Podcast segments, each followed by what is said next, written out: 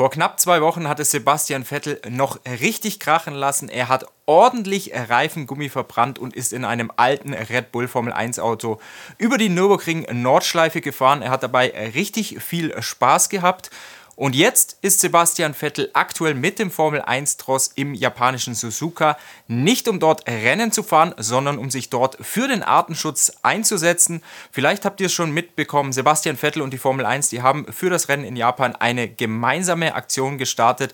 Vettel hat zusammen mit japanischen ja, Künstlern ähm, und die sich damit auskennen, so Bienenhotels zu errichten, eben Bienenhotels gebaut. Die stehen jetzt im, in der zweiten Kurve der japanischen Hochgeschwindigkeitsrennstrecke. Auf der Innenseite sind insgesamt so 13 Bienenhotels, nicht nur für Bienen, sondern für Käfer, für Insekten.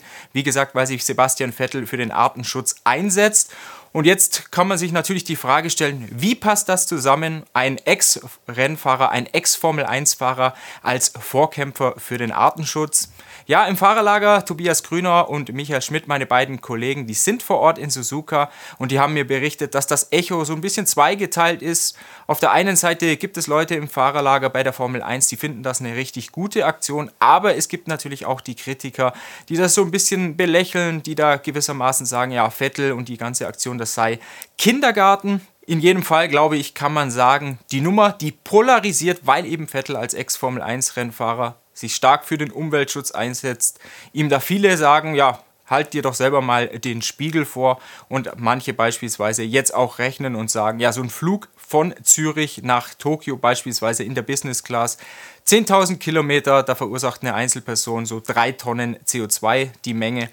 Ja, ich persönlich finde, statt jetzt die Moralkeule zu schwingen, sollte man das Positive an der ganzen Aktion hervorheben. Sicherlich kann man darüber nachdenken, ob es jetzt Sinn macht, auf einer Rennstrecke in Covid 2, jetzt wie in Suzuka, so Bienenhotels zu errichten. Aber das Positive ist eben, Sebastian Vettel macht mit seiner Aktion aufmerksam, dass die Welt die Biodiversität braucht, dass es Artenschutz braucht. Und warum sollte sich ein Ex-Rennfahrer nicht dafür einsetzen dürfen? Ich finde, jeder kann das machen.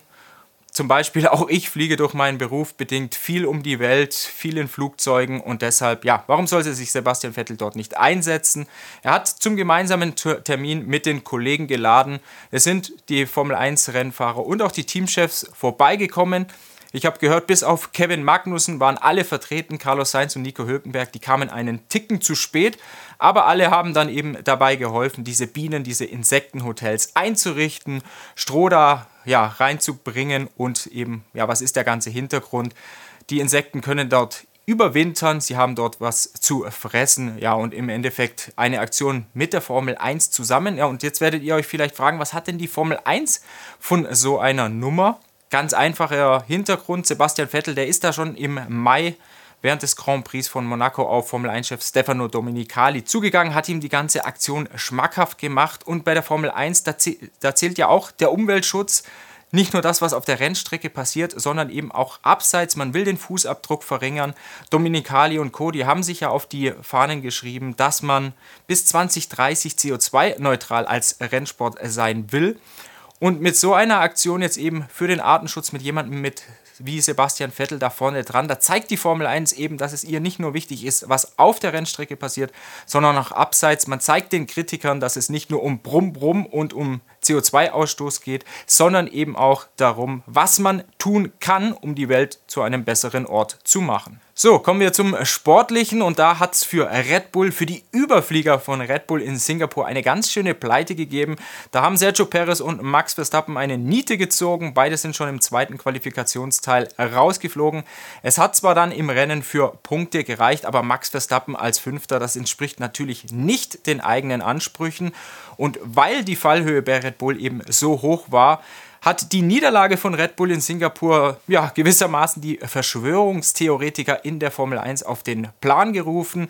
Und zwar wird da jetzt viel gerätselt, hat die Pleite von Red Bull in Singapur mit den technischen Direktiven, mit der TD 018 und der TD 039 zu tun hat Red Bull dadurch äh, wirklich etwas verloren. Ich habe euch das ja schon in der Vorschau zu Singapur näher im Detail beschrieben, TD 018 und TD 039. Da geht es um zu biegsame Flügel und um den Unterboden, um gewisse Tricks, die die Regelhüter da eben versuchen zu unterbinden.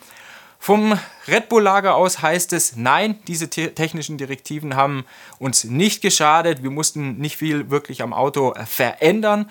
Max Verstappen und Sergio Perez, die haben beide gesagt, ja, das Auto hatte sich schon vorab im Simulator nicht so gut angefühlt. Deshalb war man eben schon ähm, pessimistisch nach Singapur gereist was dann eben auf der Rennstrecke passiert ist, das hat das, das, das, Team dann trotzdem sehr, sehr böse überrascht. Man ist immer noch nicht so ganz sicher bei Red Bull, woran es dann schlussendlich gelegen ist, sagt eben aber, dass es nicht an den te technischen Direktiven lag. Sergio Perez, der meinte, ja, man sei schon schlecht vorbereitet eben gekommen, man habe den Simulator mit falschen Daten gefüttert und sich dann im Setup verzettelt. Bei Red Bull ist man jetzt optimistisch, dass das in Japan auf der Hochgeschwindigkeitsstrecke Suzuka eine ganz andere Nummer sein wird. Verstappen und Perez, die glauben, dass man ja wieder an die Spitze zurückkehren kann, genauso wie die Ingenieure, genauso wie die Teamführung und jetzt auch die Konkurrenz. Lewis Hamilton hat beispielsweise gesagt, er rechnet damit, dass Red Bull schlimmstenfalls wieder eine halbe Minute vor allen anderen das Rennen beenden wird. Ferrari-Teamchef Frederic Vasseur, der malt sogar noch schwarzer, der sagt, ähm, ja, bis zu 40 Sekunden rechnet er damit. Also es wäre schon eine große Überraschung, wenn Red Bull in Suzuka nicht wieder zur alten Dominanz zurückkehrt. Beziehungsweise, wenn das nicht der Fall ist und die Konkurrenz jetzt wieder Red Bull ärgern kann, beziehungsweise sogar wieder schlagen kann, dann würde das Ganze schon die Verschwörungstheoretiker noch mit noch mehr Munition füttern, weil ja, dann könnte man schon daraus schließen, dass die technischen Direktiven vielleicht doch etwas damit zu tun haben. Noch ein wichtiger Fakt, Red Bull führt mit 308 Punkten vor Mercedes in der Konstrukteurs-WM. Man muss nur einen Punkt mehr erzielen als die Silberpfeile und man darf jetzt nicht mehr als 24 Punkte auf Ferrari verlieren. Dann ist Red Bull schon wieder Konstrukteursweltmeister, also hat den ersten von zwei Pokalen für sich gewonnen, wenn das eben eintritt. Und der zweite, der ist eigentlich auch nur Formsache mit Max Verstappen. Verstappen, gutes Stichwort. Er warnt insbesondere vor McLaren.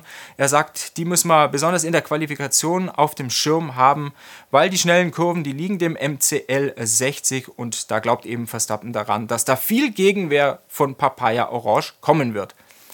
Allein die Rennstrecke, ich glaube, Suzuka ist ein Effizienzmonster und der Red Bull RB19 ist ein Effizienzmonster. Das passt beides zusammen. Das ist eigentlich eine Parade-Rennstrecke für Red Bull. Wir haben das im letzten Jahr gesehen, wir haben das dieses Jahr oftmals gesehen. Sobald Effizienz ins Spiel kommt, also ein guter Kompromiss gefragt ist aus Höchstgeschwindigkeit und Abtrieb in den Kurven, da glänzt der Red Bull besonders. Da kann sich Red Bull eigentlich aussuchen, ob man mit weniger Flügel fährt und dann auf den Geraden super schnell ist und trotzdem in den Kurven auch gut aufgestellt ist oder ob man eben mehr Flügel draufpackt, dadurch noch besser in den Kurven ist, aber auf den Geraden nicht so viel leidet. Warum ist das der Fall? Weil der Red Bull RB19 sehr, sehr viel Anpressdruck, sehr, sehr viel effizienten Anpressdruck über den Unterboden holt und dadurch die Konkurrenz eigentlich immer aussticht. Ja, Max Verstappen, der warnt, wie ich gesagt habe, vor McLaren. Und bei McLaren, da ist man schon auch optimistisch, wenn man jetzt auf das kommende Rennwochenende schaut. Und es gab jetzt vorab auch eine wichtige Meldung für das Team. Und zwar hat man Oscar Piastri mit einem neuen Vertrag ausgestattet. Der Australier, der war vorher eigentlich schon für mehrere Jahre an McLaren gebunden. Jetzt, gestern kam am Mittwoch die offizielle Verkündung. Vertrag bis 2026 verlängert. Man kann davon ausgehen zu verbesserten Konditionen. Und was da auch ganz interessant ist, es ist sowohl ein Vertrauensbeweis von der Teamseite aus, aber natürlich auch von Oscar Piastri selbst, weil 2026, das wisst ihr ja, da greift in der Formel 1 ein neues Motorenreglement. Und bei neuen Reglements, gerade wenn es ja wie 26 eine Revolution geben wird auf der Antriebsseite. Da ist immer die Frage, wie gut kommt ein Team tatsächlich aus den Startlöchern Lando Norris, äh, Oscar Piastri, sorry, der glaubt offensichtlich stark an sein Team. Er sieht die Fortschritte, die McLaren gemacht hat. Ja, Lando Norris, der ist noch bis einschließlich 2025 gebunden und äh, Teamchef Andreas Della, der hat jetzt vor dem Rennwochenende in Japan gesagt, dass man sich auch bereits in Gesprächen mit Norris befindet, dass diese Gespräche auf einem guten Weg seien. Bei McLaren weiß man natürlich, Lando Norris, der weckt Begehrlichkeiten bei der Konkurrenz. Red Bull hat da schon mehrmals die Fühler nach ihm ausgestreckt. Max Verstappen, der hätte ihn sicherlich gerne auch als Teamkollegen, die beiden sind ja Kumpels, die beiden ja, sind gut miteinander befreundet, aber McLaren will natürlich da einen Riegel vorschieben und ja, wie würde man das am besten machen? Natürlich, indem man weitere Fortschritte macht. ja, so wie es McLaren in dieser Saison bisher gelungen ist, kein anderes Team hat so große Fortschritte gemacht. McLaren hat jetzt bereits fünf große Upgrade-Pakete geschnürt, das letzte Jahr in Singapur, mit dem Ziel, die Performance in langsamen Kurven zu verbessern. Und das hat auch tatsächlich funktioniert. Man spricht so von äh, drei bis vier Zehntelsekunden, die der MCL 60 besser geworden ist durch das letzte Upgrade-Paket und jetzt kommt man auf eine Rennstrecke wie Suzuka, die eigentlich maßgeschneidert sein sollte für das Paket. So ein bisschen Ähnlichkeiten mit Silverstone und da war McLaren ja schon die zweite Kraft hinter Red Bull, weil das Auto extrem gut ist in schnellen Kurven und jetzt eben auch, wie das Singapur-Upgrade gezeigt hat, langsame Kurven kann. Kleines Fragezeichen besteht dennoch, weil wir ja bis jetzt in dieser Saison gesehen haben, beziehungsweise generell mit den Ground-Effekt-Autos, dass es bis auf Red Bull eigentlich keinem Team gelungen ist, wirklich einen Kompromiss zu schaffen aus guter Performance in schnellen Kurven und guter Performance in langsamen Kurven. Suzuka wird zeigen, ob McLaren dieser Kompromiss jetzt als zweites Team tatsächlich gelungen ist. Da gibt es mit der Haarnadel eine Kurve, die ist so ungefähr 60 km/h langsam. Dann hinten raus die Zielschikane auch sehr, sehr langsam.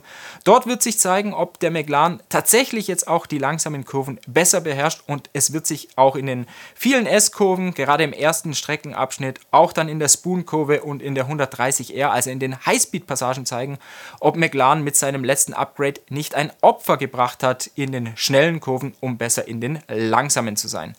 Sollte es McLaren gelungen sein, die beiden äh, ja, konträren Kurven zu verheiraten, also langsam und schnell, dann darf man McLaren durchaus in Suzuka eine Überraschung zutrauen. So ein bisschen Geheimfavorit ist man auf jeden Fall. Und dann könnte man McLaren auch schon zum Geheimfavoriten für die nächste Saison nennen, weil dann ist McLaren wirklich auf dem besten Weg, sich an die Fersen von Red Bull zu heften. Und wie ihr ja auch wisst, hat McLaren schon bei Red Bull gewildert, hat mit Rob Marshall den Chefdesigner des Teams abgeworben und der kennt sicherlich den ein oder anderen Trick, warum dieser Red Bull RB19 so überlegen ist. Das ist wiederum ein gutes Stichwort, die Überlegenheit von Red Bull. Und da hat es jetzt in den letzten Monaten sehr, sehr viel Arbeit im Hintergrund bei den verschiedenen Teams gegeben, bei Mercedes, bei McLaren, bei Ferrari, bei Aston Martin. Da hat man die Bilder des Red Bull RB19 studiert, von oben, von unten, speziell den Unterboden, wenn das Auto mal am Kran hing, wie in Monte Carlo. Man hat es mit speziellen Geräten, mit spezieller Software vermessen und da sind den äh, verschiedenen Teams so ein paar Sachen aufgefallen, die diesen Red Bull doch sehr, sehr speziell machen. Das ist auf der einen Seite das Chassis, das länger ist als bei allen anderen Autos und auf der anderen Seite das Getriebe, das kürzer ist als die anderen Getriebe, was damit zusammenhängt, dass Red Bull mit dem langen Chassis ein eher kürzeres Getriebe braucht, um nicht mit dem maximalen Radstand von 3,60 Meter in Konflikt zu geraten. Die Bauweise der Carbonröhre, also des Chassis, die erlaubt es Red Bull kühler und so weiter eher mittig, eher zentraler zu platzieren, was dann wiederum dazu führt, wenn man die Kühler und die Steuergeräte bündig in die Fahrzeugmitte bringt, dass man den Seitenkasten, dass man gerade im vorderen Bereich mehr Freiheiten hat. Das führt dazu, dass die, ähm, die Ingenieure, die Techniker den Seitenkasten gerade im vorderen Bereich stärker unterschneiden können. Das führt dann wiederum dazu, dass die Luft schön zirkulieren kann an der Bodenplatte, über die Rampe dann auch in die richtigen Bahnen gelenkt wird, gerade zwischen dem Bereich äh, Diffusor und Hinterräder. Man schafft es mit dieser ganzen Architektur, den Unterboden, die, das Reglement da maximal auszureizen, auch im Hinblick auf den Diffusor. Und deshalb ist der Red Bull RB19 ebenso effizient, er generiert so effizienten Abtrieb über den Unterboden. Es heißt schon bei der Konkurrenz, dass man sich da einiges abschaut, dass man da auch im Hinblick auf 2024 einiges kopieren wird, dass es viele neue Chassis im Feld geben wird und dass man auch wahrscheinlich das ein oder andere neue Getriebe sehen wird, eben um den Red Bull da gewissermaßen nachzuahmen. Kommen wir zu Ferrari. Ferrari ist gewissermaßen das Team der Stunde. Podestplatz beim Heimspiel in Monza. Jetzt der erste Saisonsieg in Singapur. Und da stellt sich die Frage, ja, kann Ferrari auch in Suzuka überraschen? Kann Ferrari vielleicht sogar noch einmal gewinnen? Ich glaube, ja, die Fans und auch das Team sind da eher auf der pessimistischeren äh, Seite. Denn wenn wir, wenn wir uns jetzt mal das Layout von Suzuka anschauen, 5,8 Kilometer lang, 18 Kurven, ein bunter Mix ähm, aus schnellen und langsamen Passagen, so von 60 bis 295 km/h ist alles dabei. Es gibt auch eine längere Gerade. Und eigentlich dieser Mix, der passt nicht so wirklich zum Ferrari SF23 aus verschiedenen Gründen. Und zwar hat Suzuka viele langgezogene Kurven äh, zu bieten. Langgezogen bedeutet, dass die Vorderräder für längere Zeit dann auch eingeschlagen sind im Kurvenverlauf. Und da ist bei Ferrari eine Schwachstelle ausgemacht worden. Wenn die Räder eingeschlagen sind, dann verliert der Ferrari überproportional viel Anpressdruck im Heck, weil die Luft äh, nicht sauber fließt, weil die Luft gestört ist. Da muss Ferrari dann im Hinblick auf 2024 ansetzen. Zweiter Punkt ist, der Ferrari ist relativ windanfällig. Suzuka liegt nahe am Meer. Da weht immer mal schon eine relativ steife Brise. Und der dritte Punkt ist, dass der Ferrari ähm, Probleme hat mit hohen Streckentemperaturen. Suzuka, ja, gibt es gerade sowas wie eine Hitzewelle. Auch am Rennwochenende werden jetzt Temperaturen von 28 bis 30 Grad jetzt gerade am Samstag und Sonntag erwartet. Freitag könnte es regnen, was dann dazu führt, dass der Datensatz der Teams relativ klein, relativ schmal ausfällt was es dann eher zu einem Ratespiel macht, wie man das Setup hinbekommt. So Teams wie Ferrari, die brauchen reibungslose Trainings, die brauchen reibungslose ähm, Runden, um eben das Auto einzustellen, weil sie doch relativ giftig zu fahren sind. Und das sieht man auch jetzt gerade im Vergleich zwischen Carlos Sainz und Charles Leclerc. Der Ferrari SF23, der, der tendiert dazu, eher untersteuernd ausgelegt zu sein. Das schmeckt Carlos Sainz, dem Sieger von Singapur, besser als jetzt Charles Leclerc. Der mag es, wenn das Auto eher übersteuert. Jetzt hat Leclerc folgendes Problem. Er lenkt ein, Auto untersteuert.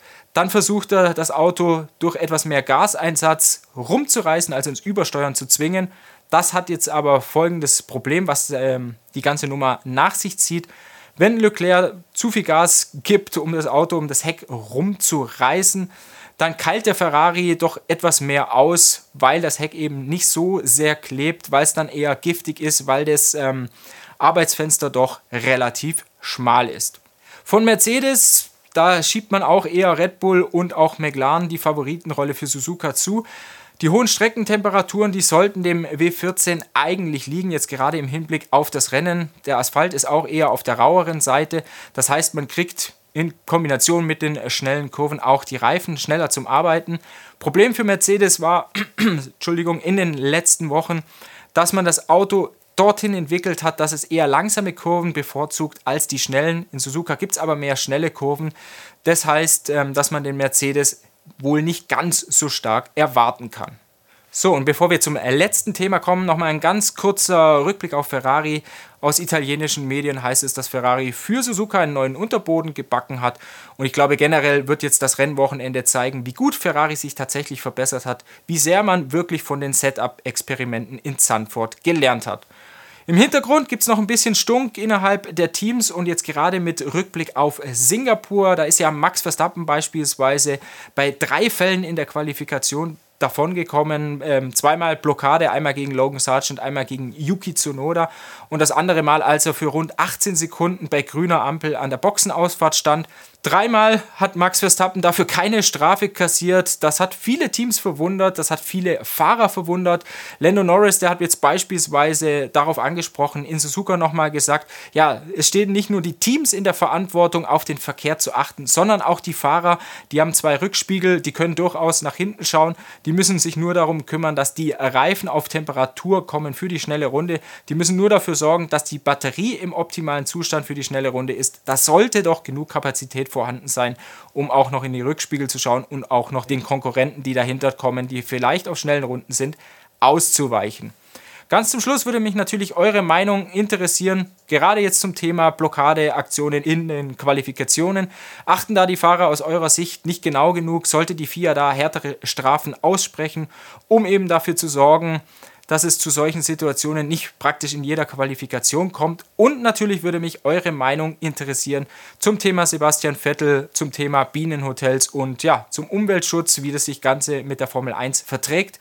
Ich weiß, ihr diskutiert immer emsig unter uns äh, bei den Kommentaren und ich weiß, ihr kommentiert auch immer sachlich. Darauf freue ich mich.